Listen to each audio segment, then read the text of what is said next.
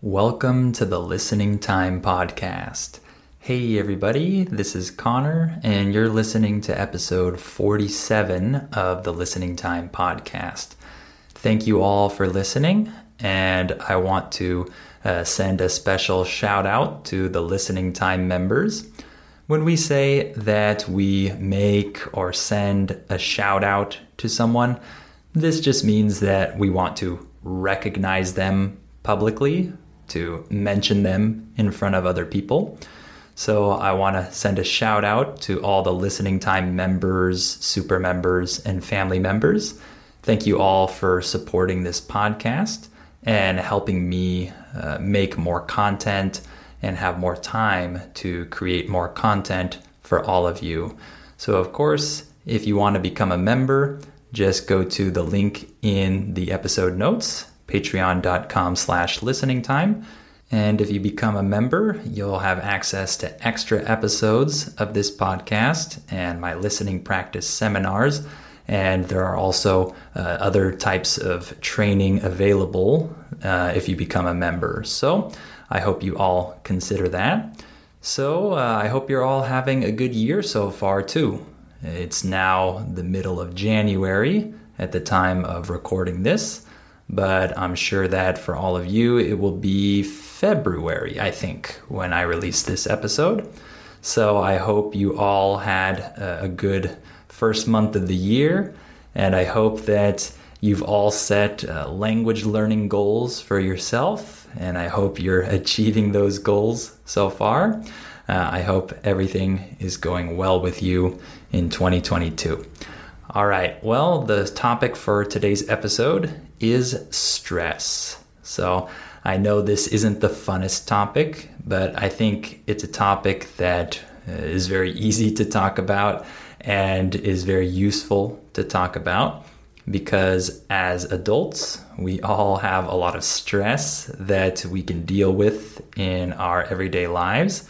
And so uh, it's important to talk about uh, where stress comes from and how to deal with stress in our lives.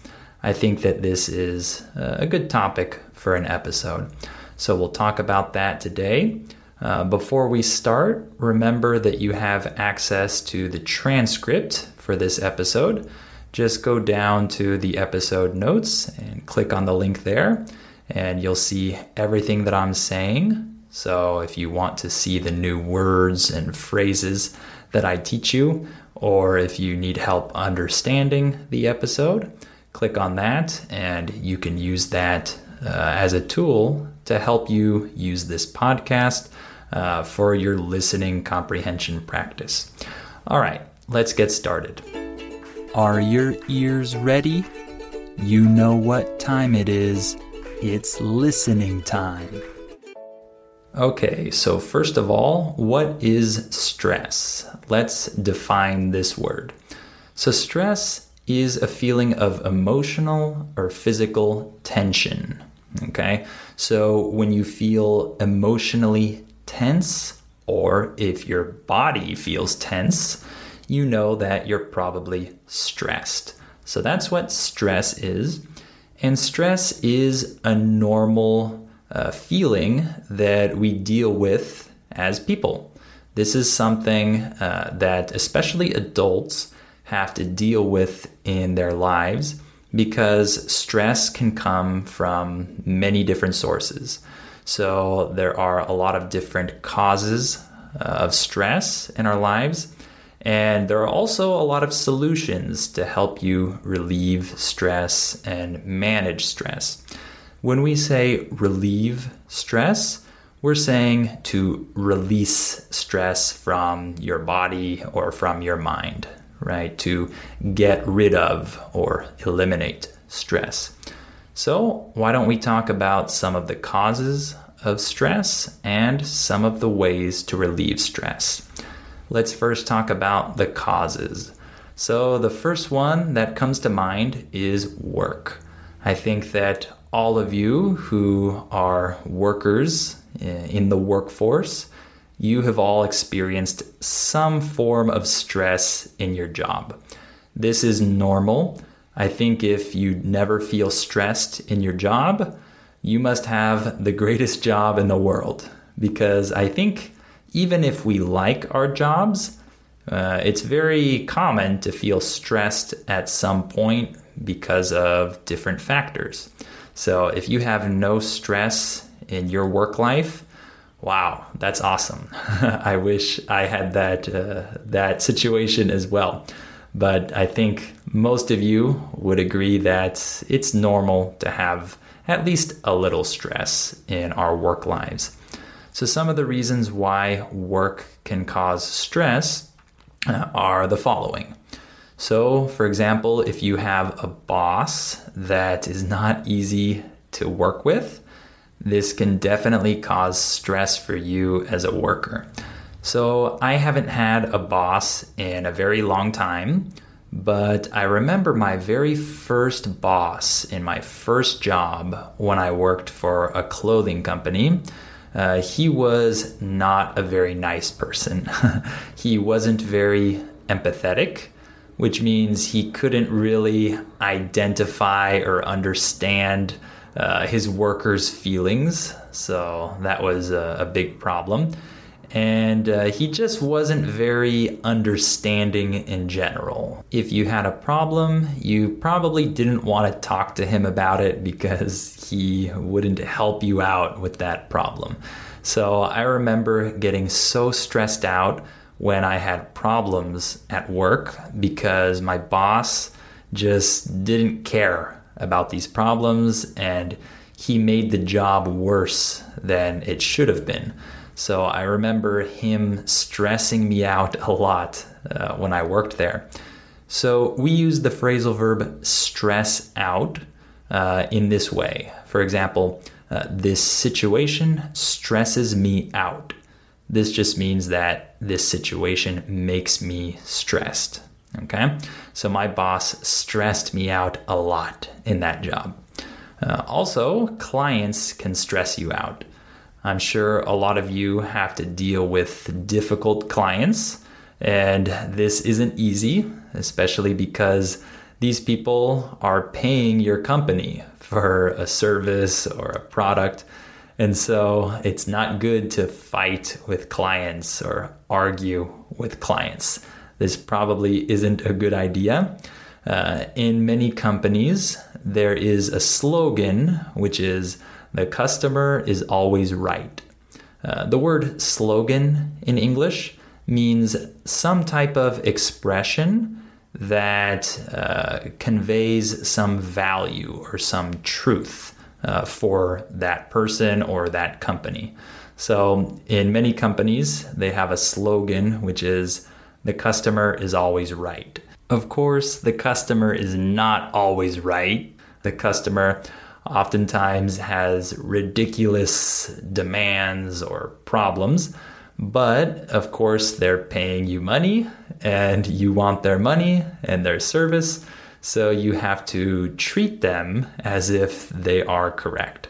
So that can be very stressful, especially for low level workers, because clients and customers they oftentimes complain to you or about you uh, when they're mad. And so I'm sure a lot of you have dealt with this situation before when a customer is very unhappy and complaining.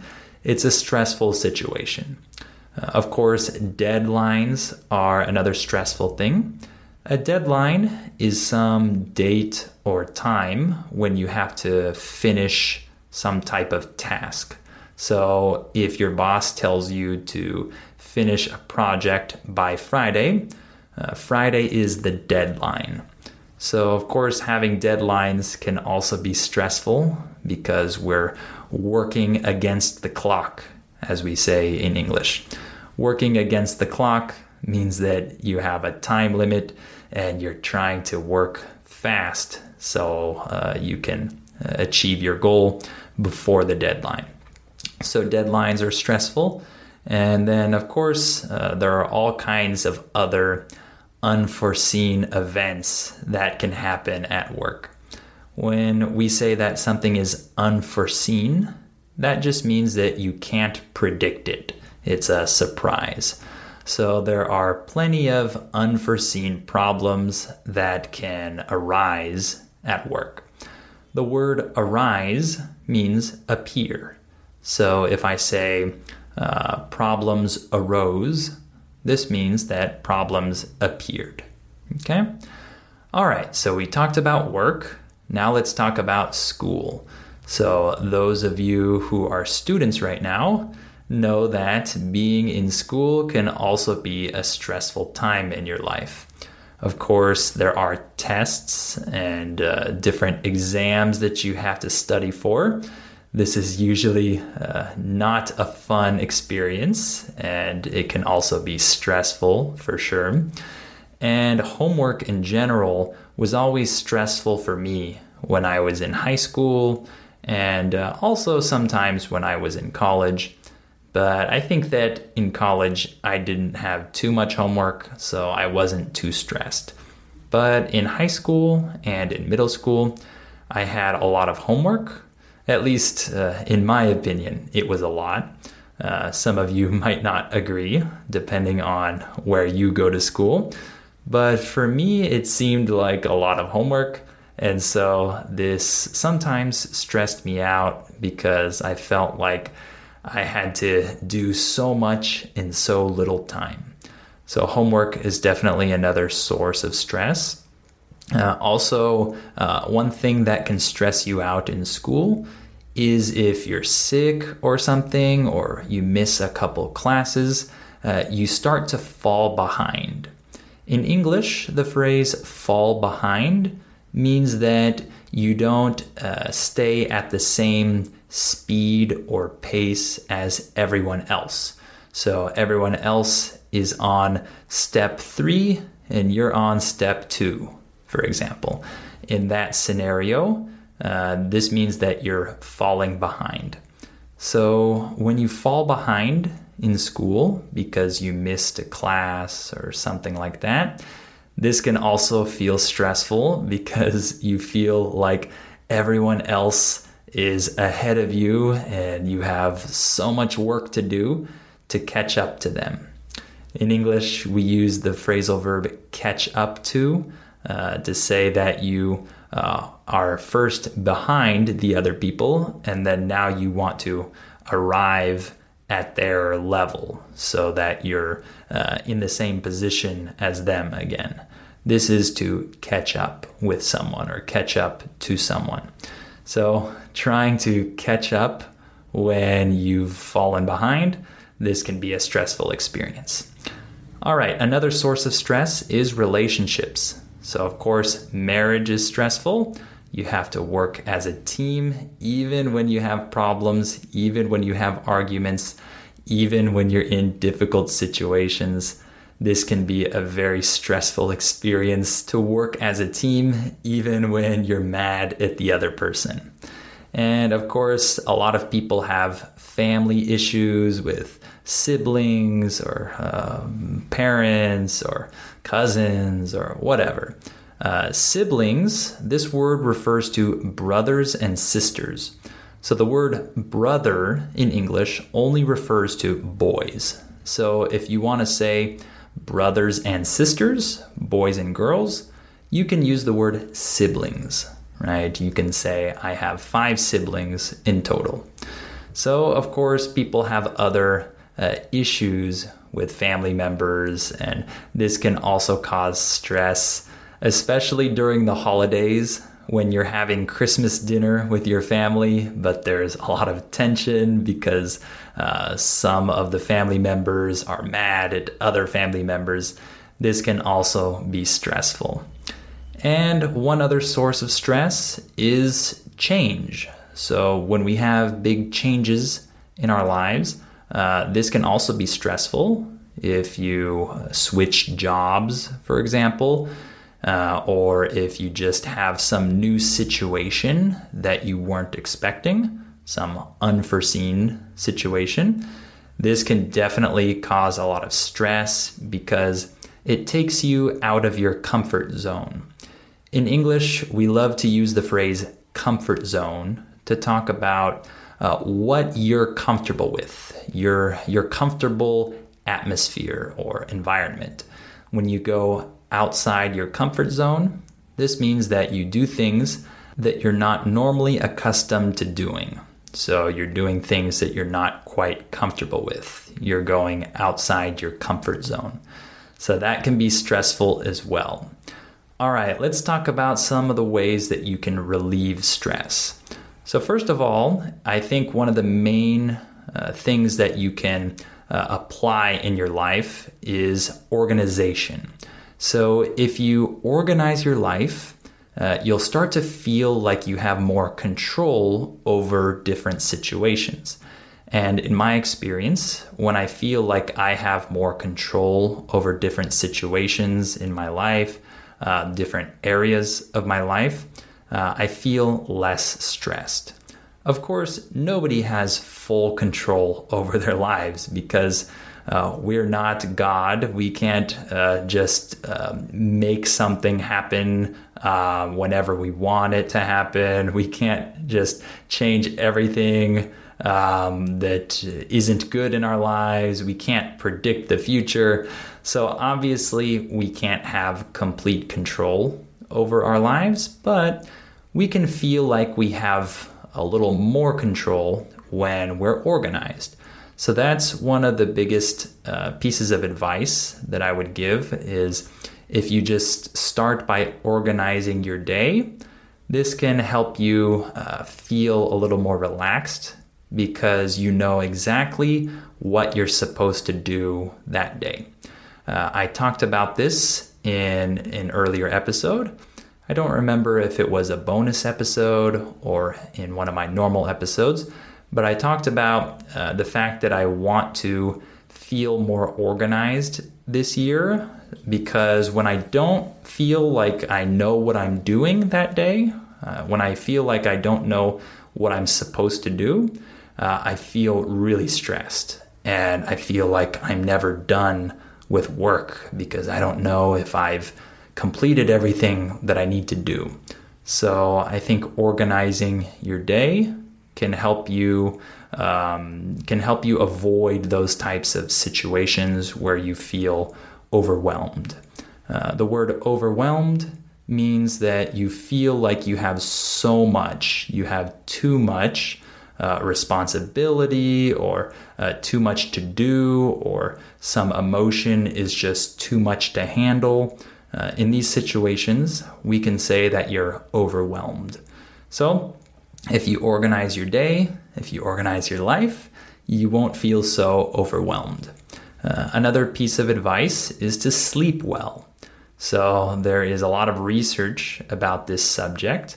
Uh, some of the studies that I found say that if you sleep between seven and eight hours every night, uh, you have a longer life expectancy than people who don't sleep this amount of time. The phrase life expectancy in English means uh, how long you're gonna live, how many years you're gonna live. So, if the average life expectancy in a certain country is 75, this means that on average, the people in that country live until 75 years old. So, some studies show that if you sleep between 7 and 8 hours, you have a longer life expectancy. Uh, but I've also seen some other studies where they show that between six and a half and seven and a half hours is the best uh, amount of sleep for life expectancy. So I don't really know. I think there might be some conflicting research here. But I think in general, if you sleep around seven hours, seven and a half hours, eight hours, uh, you should be fine. And when you sleep uh, around that amount of time, you feel better in the morning and you feel better throughout your day and you feel less stressed because you don't feel so tired. You feel like you can focus better on your tasks and of course, this leads you to feeling less stressed throughout your day.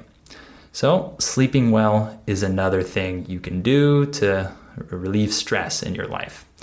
Uh, another one is getting sunlight. This is a really important one. A lot of people uh, when they live in countries that are cold in the wintertime and uh, countries that are cloudy and rainy during this time.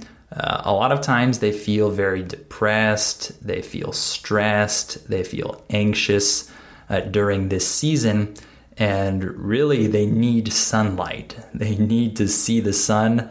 Uh, and I've talked to many students who live in these types of countries uh, who tell me that they just want to have a sunny day. That's really what they need in their life at that moment because there's something very powerful about uh, being in the sunlight and seeing the sun. Uh, this really uh, brightens your mood. In English, we can use the phrase brighten your mood to say uh, it makes your mood better. It puts you in a more positive state of mind.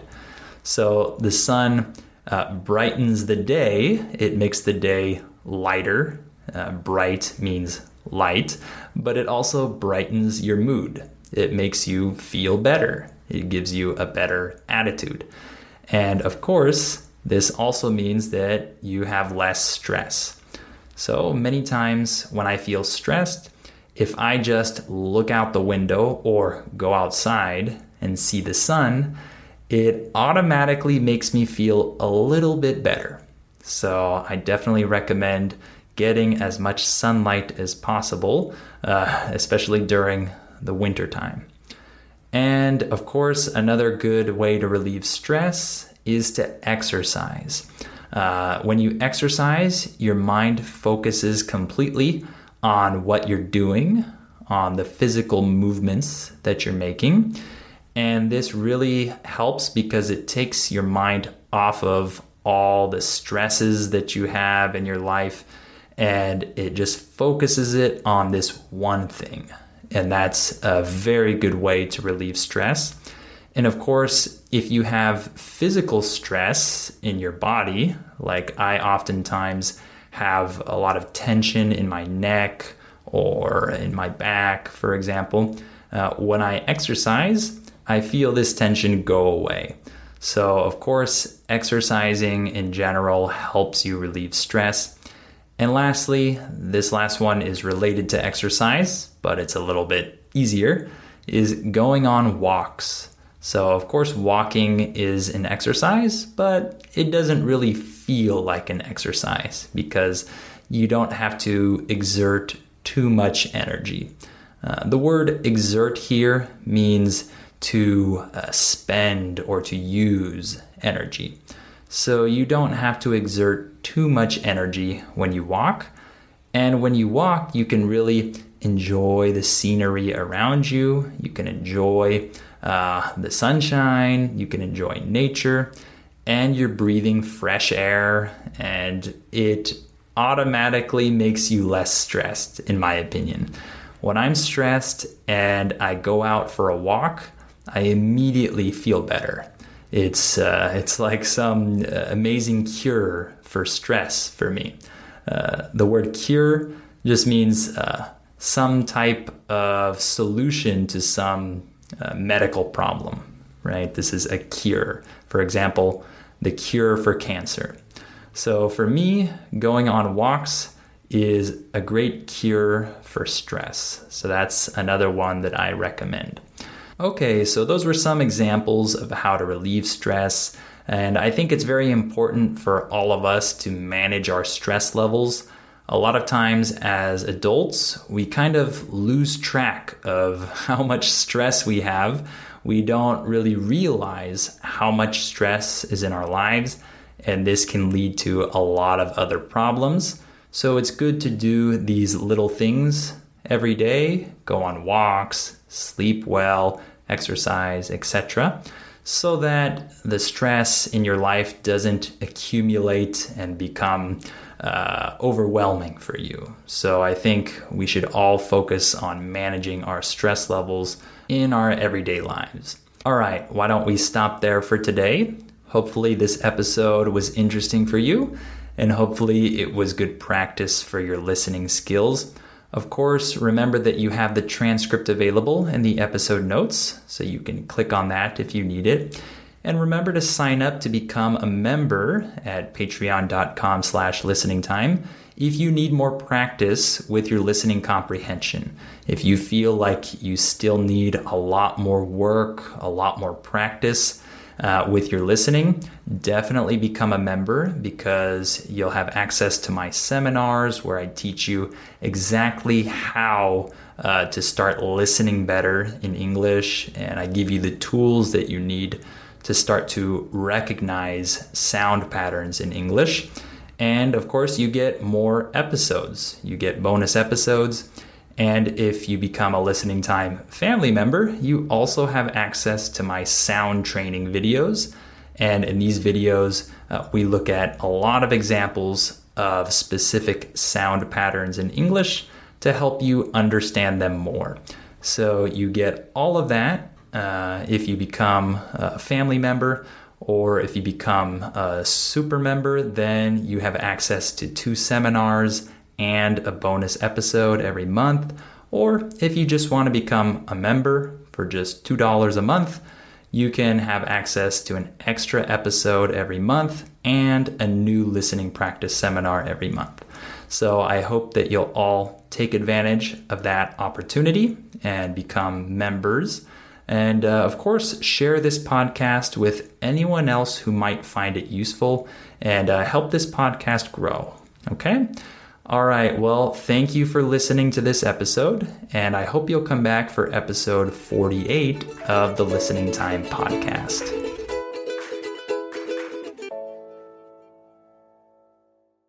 Before we continue, let me tell you about our sponsor, Rosetta Stone. As you all know, learning a language is challenging. Well, Rosetta Stone is a great tool that can help you with this challenge so you can improve your English or learn any of the other 25 languages that it offers. Rosetta Stone has helped millions of people learn foreign languages over the last 30 years. The idea behind Rosetta Stone is to provide you with a more natural and intuitive language learning method compared to other types of courses. Instead of focusing on tests, drills, or boring memorization, Rosetta Stone helps you develop your language skills naturally using interesting stories, dialogues, and visuals. In this way, you'll learn the language a little more like a child learns their first language, not just by memorizing things, but through engaging exposure to the language. Rosetta Stone is also convenient to use because of the flexibility of its lessons. They're full of helpful content, but they're also pretty short and you can do them whenever you have the time. This will help you work them into your schedule more easily. And one other cool feature that Rosetta Stone has is its speech recognition tool called TruAccent. It can detect the differences between your pronunciation and a native speaker's pronunciation, so it can give you feedback on how you're pronouncing words and help you improve. As you can see, Rosetta Stone is a language learning tool with a ton of value. Don't put off learning that language. There's no better time than right now to get started. For a very limited time, Listening Time listeners can get Rosetta Stone's lifetime membership for 50% off. That's 50% off unlimited access to 25 language courses for the rest of your life. Redeem your 50% off at rosettastone.com slash listening time today.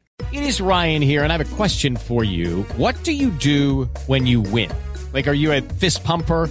a woohooer, a hand clapper, a high fiver. I kind of like the high five, but if you want to hone in on those winning moves, check out Chumba Casino. At ChumbaCasino.com, choose from hundreds of social casino style games for your chance to redeem serious cash prizes. There are new game releases weekly, plus free daily bonuses. So don't wait. Start having the most fun ever at ChumbaCasino.com. No purchase necessary. VGW. Void were prohibited by law. See terms and conditions. 18 plus.